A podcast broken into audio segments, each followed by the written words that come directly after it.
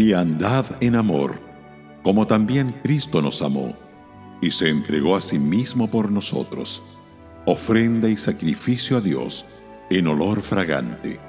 Efesios 5, verso 2.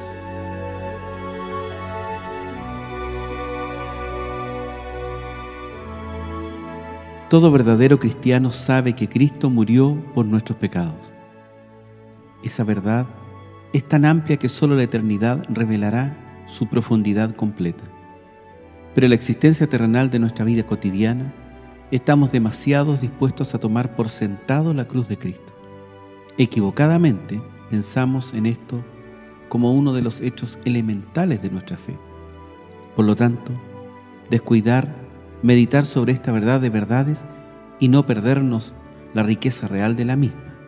Si en algún momento pensamos en ella, solemos entretenernos demasiado en el lado poco profundo en vez de sumergirnos diariamente en sus profundidades.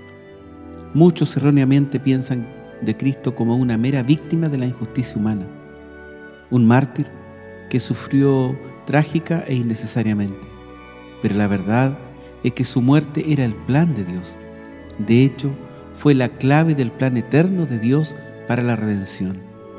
Lejos de ser una tragedia innecesaria, la muerte de Cristo fue una victoria gloriosa, el acto más amable y maravilloso de la benevolencia divina nunca hecho antes a favor de los pecadores. Es la expresión consumada del amor de Dios por ellos. Sin embargo, aquí también vemos la ira de Dios contra el pecado. Lo que se olvida a menudo también en todos nuestros cantos y sermones acerca de la cruz es que fue el derramamiento del juicio divino contra la persona de Cristo. No porque merecía tal juicio, sino porque Él lo soportó a favor de aquellos a quienes Él redimiría.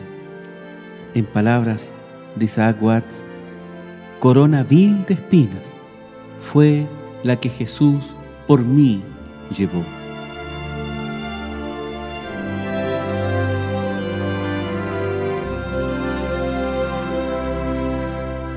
Radio Gracia y Paz, acompañándote cada día.